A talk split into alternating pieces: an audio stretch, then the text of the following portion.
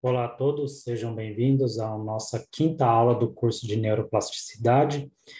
E nessa nossa última aula do curso, ela vai ser um pouco mais, um pouco diferente das aulas anteriores, vai ser um pouco mais curta, uma aula para falar, responder algumas dúvidas que vocês deixaram lá no chat do curso, ok? Mas também vai ter um pouco de ganho de conhecimento também para vocês no decorrer dessa aula, tá? Deixa eu só colocar aqui a caneta. Ah, então, vamos começar fazendo um pequeno resumo das aulas anteriores. Como eu falei para vocês em aulas anteriores, o nosso cérebro ele tem uma incrível capacidade de se adaptar, capacidade essa que não termina no nascimento, ah, nos primeiros anos de vida, mas que continua durante toda a nossa vida. Nós podemos dizer uh, que o nosso cérebro ele é como uma máquina, onde todas as suas uh, partes elas estão fortemente conectadas umas às outras. E aí uma pergunta que nós podemos nos fazer é: os nossos cérebros são iguais? O meu cérebro, será que é igual ao cérebro de vocês? O cérebro de vocês, será que é igual ao meu cérebro? De uma certa maneira, a resposta é sim, tá? Ele pode ser igual anatomicamente, nas estruturas, na morfologia, tá? No entanto, os nossos cérebros têm diferenças, tá? O que, que vai diferenciar o meu cérebro do de vocês, ou o cérebro de vocês do meu cérebro, é o modo como ele funciona, ah, porque as interações entre os neurônios dos nossos cérebros, elas são diferentes, tá? Então, as interações existentes no meu cérebro é diferente das interações existentes no cérebro de vocês, tá? Sabemos que nosso cérebro, ele é uma estrutura formada por bilhões de células, que tem sua importância justamente porque estão conectadas umas às outras. É, o brilhante cientista Steve Hawking, uma certa vez, ele disse que o cérebro ele é como a internet, que nós, assim como os neurônios, nos comunicamos uns com os outros através de uma grande rede de comunicação. E essa é a razão desses neurônios existirem, tá? Formar essa grande rede de conexão que há no nosso sistema nervoso. Uh,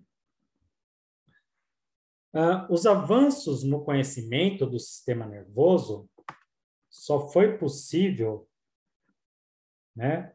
Os avanços no conhecimento do sistema nervoso só foi possível graças ao avanço uh, em técnicas, como, por exemplo, estudos utilizando imagem, como tomografia.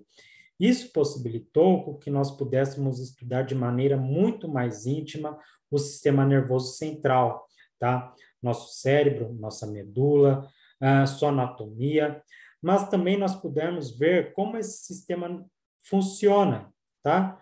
Quando nós nos aprofundamos mais nesse estudo, nós passamos a compreender que os neurônios, eles formam o que nós chamamos de redes neurais, ok? Que são interconexões entre os neurônios e que essas redes neurais podem mudar o tempo todo. Então, as redes neurais, pessoal, elas não são estáticas, tá? Elas estão mudando a todo momento, certo?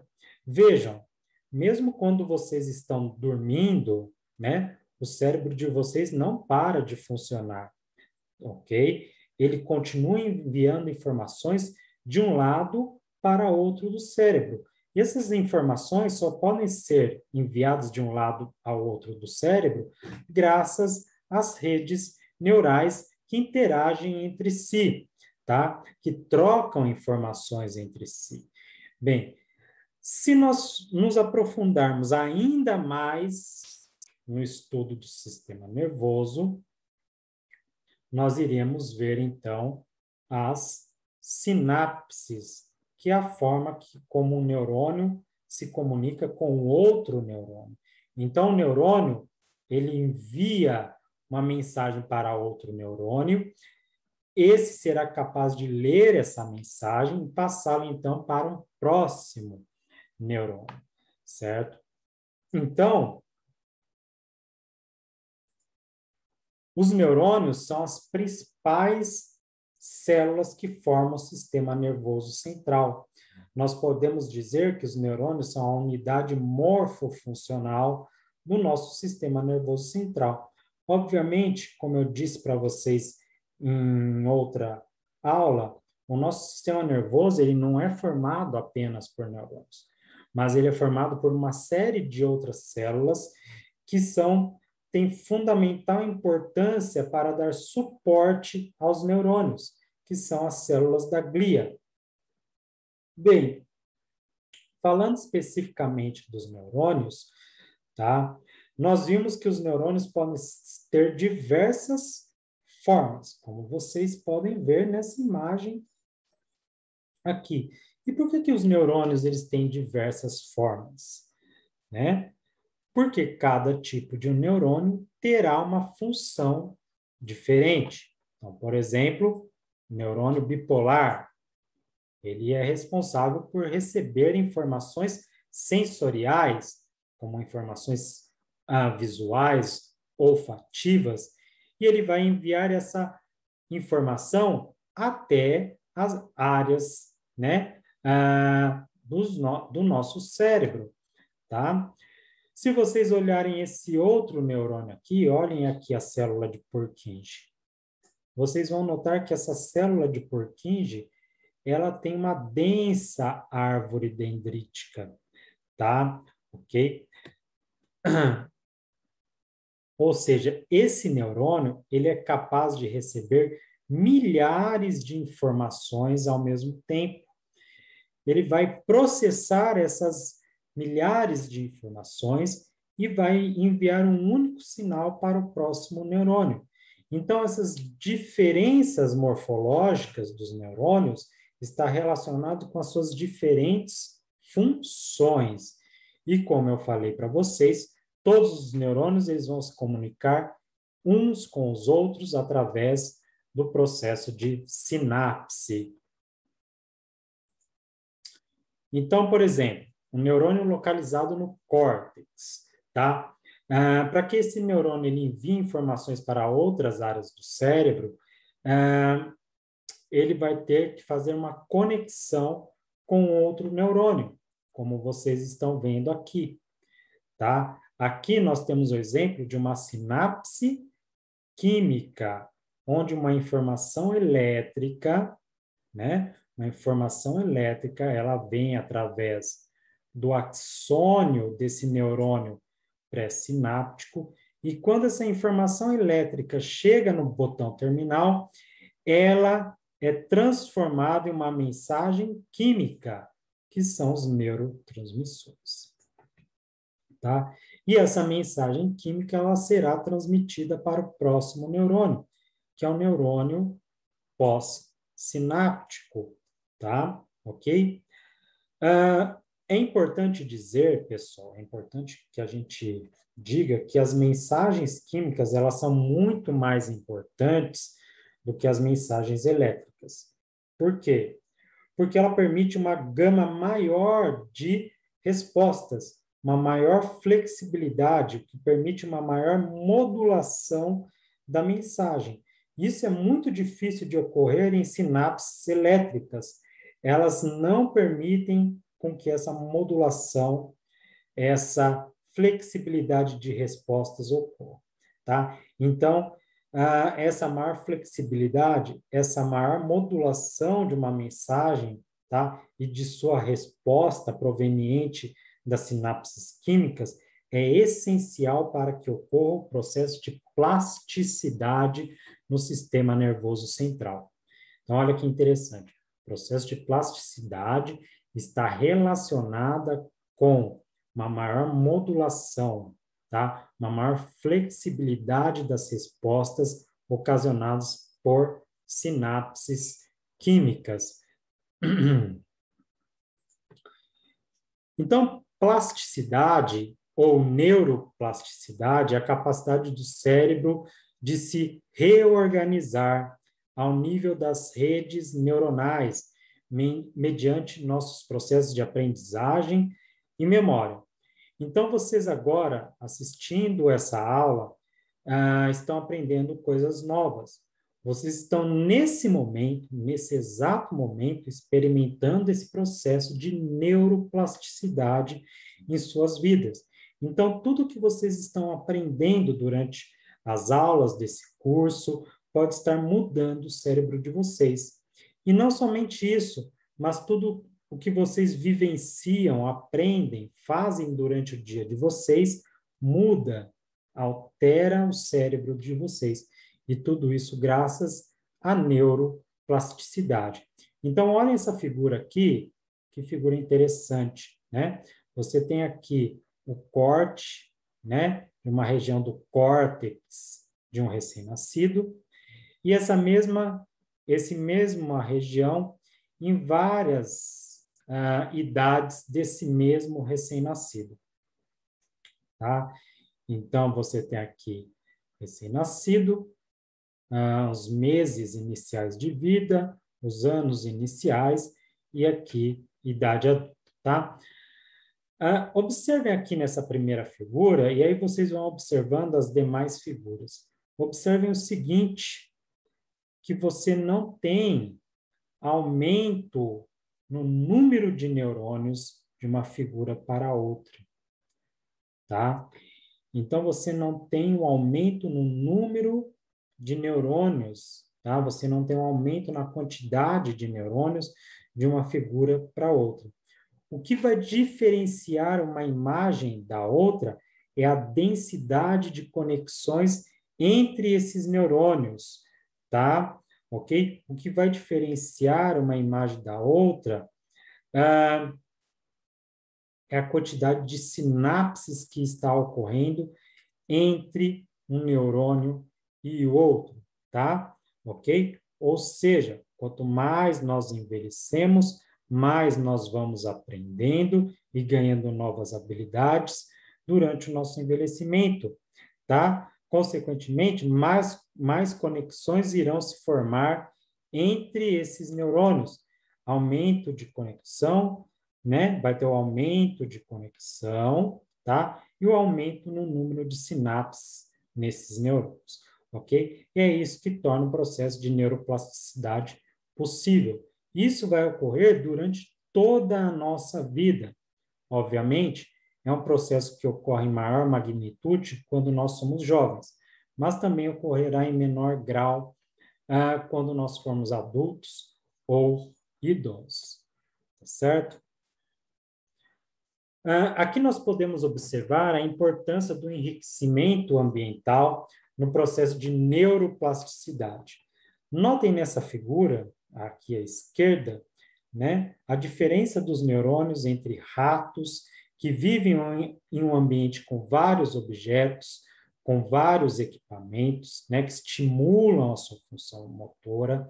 Tá? Além disso, pessoal, nesse tipo de experimento, os objetos também são constantemente mudados de local, tá? Para manter o conceito de novidade, complexidade do ambiente. Nós também podemos colocar vários animais no mesmo ambiente, tá? Para promover a interação social entre esses animais, ok? Ah, então, notem que o neurônio desses animais que estão no ambiente enriquecido, tá? É, ele tem uma maior densidade dendrítica, ok? Quando comparado a neurônios de ratos que são colocados em um ambiente onde há apenas água e comida, né? É um ambiente é, pobre de enriquecimento ambiental. É importante a gente dizer que o enriquecimento ambiental ele não apenas favorece uma maior densidade dendrítica, tá? É, mas causa uma série de alterações no sistema nervoso central, como o aumento no nascimento e maturação de novos neurônios, tá? Dentro de um circuito uh, neuronal, aumenta a expressão de moléculas envolvidas na sinalização neuronal. Tudo isso pode fazer com que ocorram modificações na transmissão sináptica, aumentando a sinalização entre neurônios e fortalecendo determinados circuitos neurais, certo? Já nessa figura aqui à direita, nós podemos notar as diversas áreas que são ativadas durante o processo de enriquecimento ambiental. Então, notem né, que os animais eles vão usar muito ah, o córtex somatosensorial e o córtex visual, tá? Ok? Visto que eles vão estar vendo novos objetos, vão estar sentindo novos objetos, então essas áreas do cérebro elas estarão muito ativadas ah, no experimento que envolve enriquecimento ambiental. Também há uma maior ativação de áreas envolvidas na cognição, como o hipocampo, visto que é necessário com que esses animais criem um mapa espacial do ambiente, tá? Visto que eles que é necessário com que eles façam reconhecimento dos objetos, tá? Tem um processo de novidade, tem um processo de atenção. Então, tudo isso envolve processos cognitivos, ativação de áreas cognitivas do cérebro. Finalmente, há também maior ativação de áreas como o córtex motor e o cerebelo, né? Já que esses animais vão apresentar um comportamento exploratório desse ambiente, vão apresentar um comportamento de brincar com os objetos desse ambiente, tá? Ok? Uh, então, notem que o enriquecimento ambiental ele favorece uma maior ativação de diversas áreas do cérebro. E que nessas áreas, né, pode estar ocorrendo o processo de neuroplasticidade favorecido por esse processo de enriquecimento ambiental, tá? Ok? Então, o processo de enriquecimento ambiental é muito importante para o cérebro dos animais, mas não apenas para o cérebro dos animais. Para o nosso cérebro também é importante o processo de enriquecimento ambiental. Ele também vai favorecer a neuroplasticidade no nosso cérebro, tá?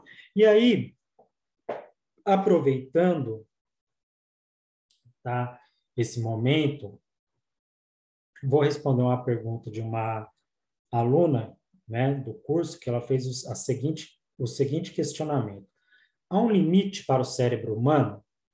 Há um limite para os processos de aprendizagem e memória do cérebro humano? Tá? É, essa é uma pergunta muito interessante, tá? É, mas que a resposta é um tanto complexa, é uma resposta que não é fácil, ok? Eu vou tentar aqui uh, falar, então, tentar né, elucidar essa questão, ajudar a elucidar essa questão, tá? Para vocês. Então, nós sabemos que o nosso cérebro ele possui mais ou menos 100 bilhões de neurônios e que cada neurônio ele pode estar conectado com até 7 mil outros neurônios. Portanto, toda vez que um neurônio envia um sinal, 7 mil outros neurônios podem obter essa mensagem, tá? Isso faz do cérebro uma máquina muito poderosa tá? Vamos aqui fazer um exercício uh, de comparação. Uh, vocês devem ter um smartphone, né? Pra, né? Provavelmente alguns estão assistindo essa aula através do smartphone. Ou então vocês têm um computador, certo? Qual é a capacidade de memória do seu smartphone? 32 GB? 64? 128 GB? Do seu computador, chega na casa de 500 gigas, alguns de 1 terabyte, né? alguns mais novos, por exemplo. Né? Qual que é a capacidade do seu equipamento que você está usando aí? Tá? Só para vocês terem uma, uma noção, 1 gigabyte é o mesmo que 1 bilhão 73 milhões 741 mil 824 bytes. Imagine vocês, pessoal, que o computador presente na, na espaçonave Apollo, que foi a primeira a pousar na Lua, tinha apenas 64 kilobytes. Então, o computador presente na primeira espaçonave a pousar na Lua tinha 64 kilobytes. O mais simples celular hoje em dia, tá? Ele está há anos luz à frente do computador da Apollo no quesito capacidade de memória, capacidade de armazenamento. Tá? OK? E o cérebro humano? Qual que é a capacidade do cérebro humano? É, de acordo com um artigo publicado na revista Scientific American, em 2010, é, foi dito que a capacidade do cérebro humano girava em torno de 2,5 pentabytes, sendo que um pentabyte significa um milhão de gigabytes, tá? Claro, pessoal, que isso é uma estimativa, ok? É uma estimativa. Uh, é muito difícil medir a capacidade do cérebro humano e se ele tem um limite ou não. Por que, que é difícil? Né? Primeiro, porque é difícil medir a memória do cérebro em si. Tá? Não se tem ali ah, meios de medir essa capacidade de memória. Segundo, porque nem tudo que é processado no cérebro fica armazenado por muito tempo. Então, memórias que envolvem muitos detalhes ocupam mais espaço. Por outro lado, outras são esquecidas e liberam espaço. Então, a todo momento, nosso cérebro está guardando informação e está liberando espaço, tá? Mas aí pode vir a seguinte questão: se temos toda essa capacidade de memória, né, de acordo com alguns, em torno de 2,5 pentabytes, por que, que nós não conseguimos lembrar de tudo? E aí que talvez entre uma limitação, tá? Ou fatores limitantes ah, que nos impede de lembrar de tudo. Primeiro, nossa capacidade de atenção ela é limitada. Não conseguimos nos focar em várias tarefas ao mesmo tempo, assim como não conseguimos absorver a quantidade de informações que nós somos expostos a todo momento. Então, pessoal, o nosso sistema sensorial, ele a todo momento ele é exposto a uma quantidade absurda de informações, tá? Quantidade essa que o nosso cérebro não consegue processar na mesma velocidade, tá? Assim, a entrada de informação no nosso cérebro, ela é limitada. Você tem um gargalo ali de entrada de informação.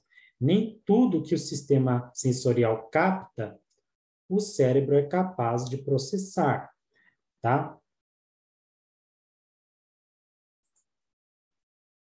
Ah, então, muitas das informações que entram no nosso sistema nervoso central, através do sistema sensorial, pode se tornar uma memória.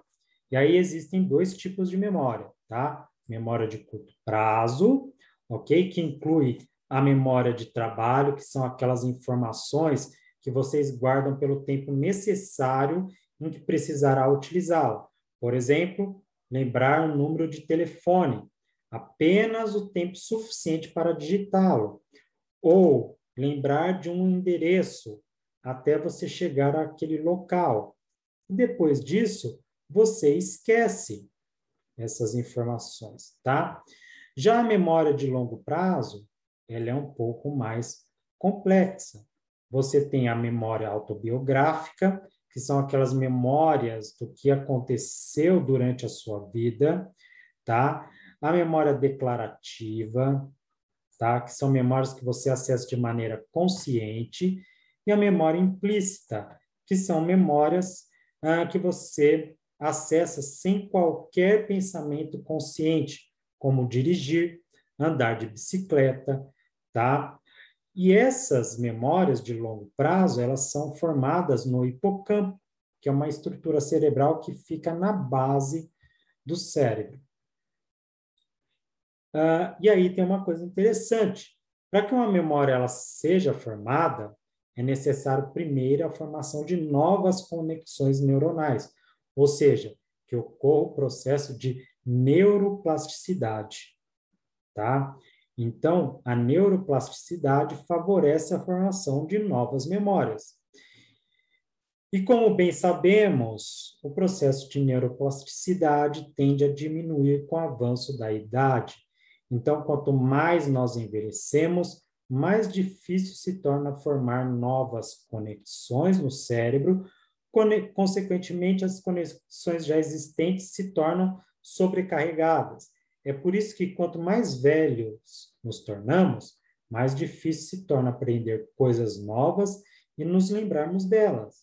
É por isso que idosos eles têm, tendem a começar a confundir eventos e fatos que ocorrem com eles, tá?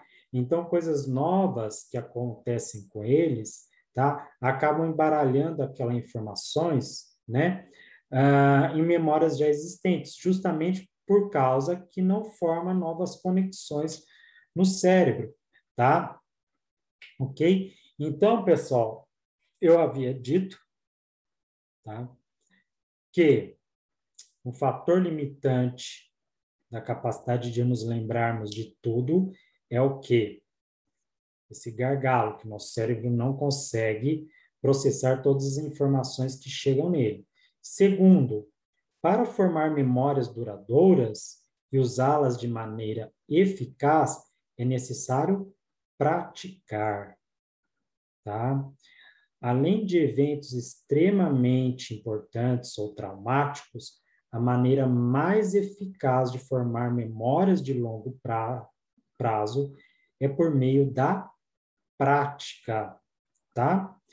Por exemplo, você vai aprender a tocar uma música no violão você só vai conseguir memorizar aquela música quanto mais vezes você praticá-la ah, no violão, tá? Então, quanto mais praticar alguma coisa, mais ah, maiores são as chances de formar uma memória de longo prazo.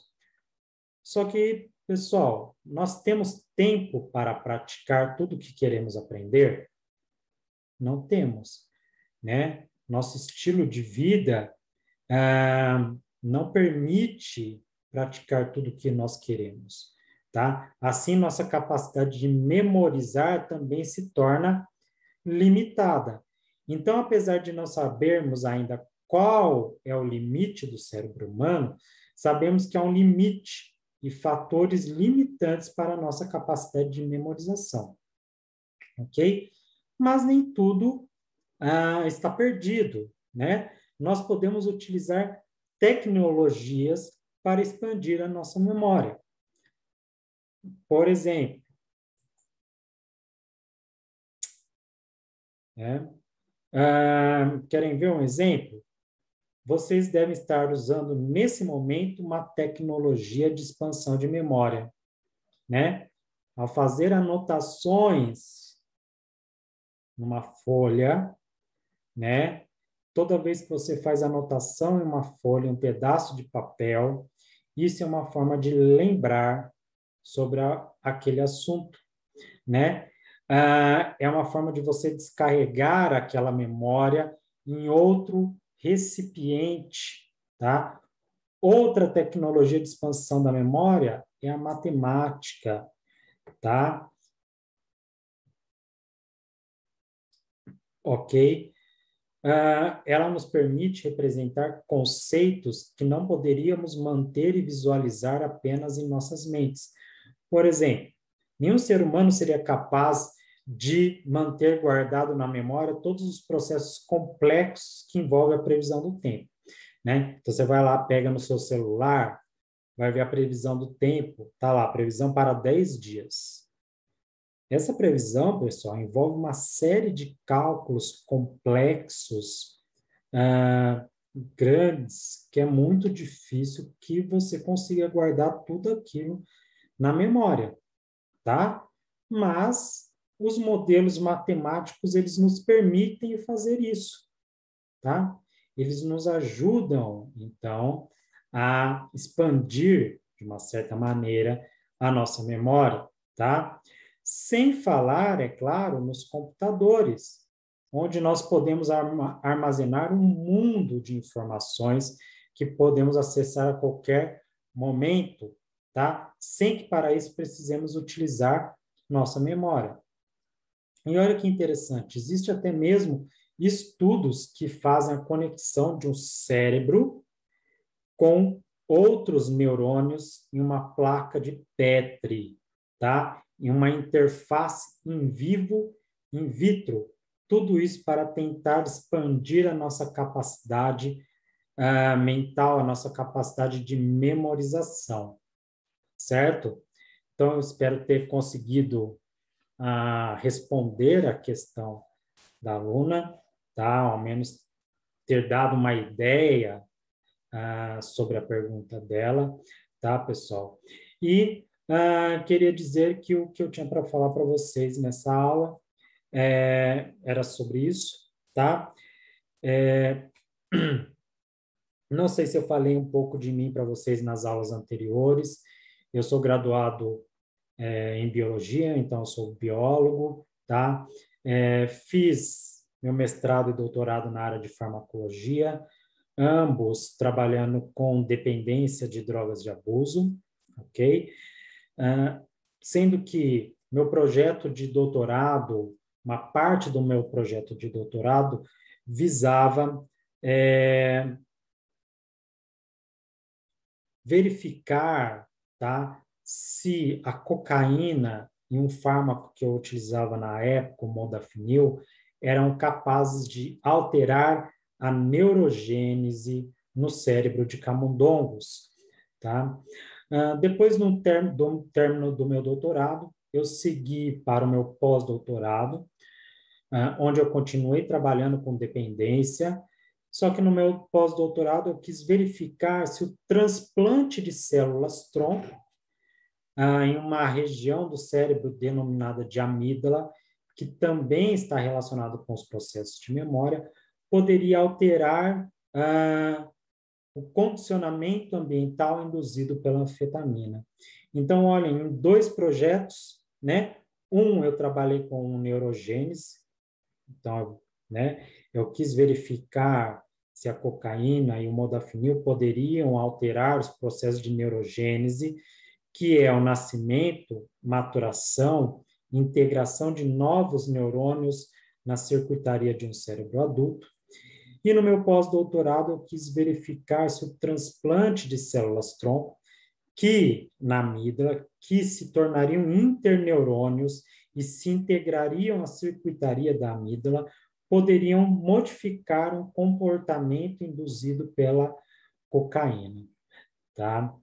É, depois que eu saí, então, do meu pós-doutorado, passei a ministrar aulas, inicialmente para uh, turmas de farmácia. Uh, atualmente eu dou mais aulas voltadas para enfermagem, tá?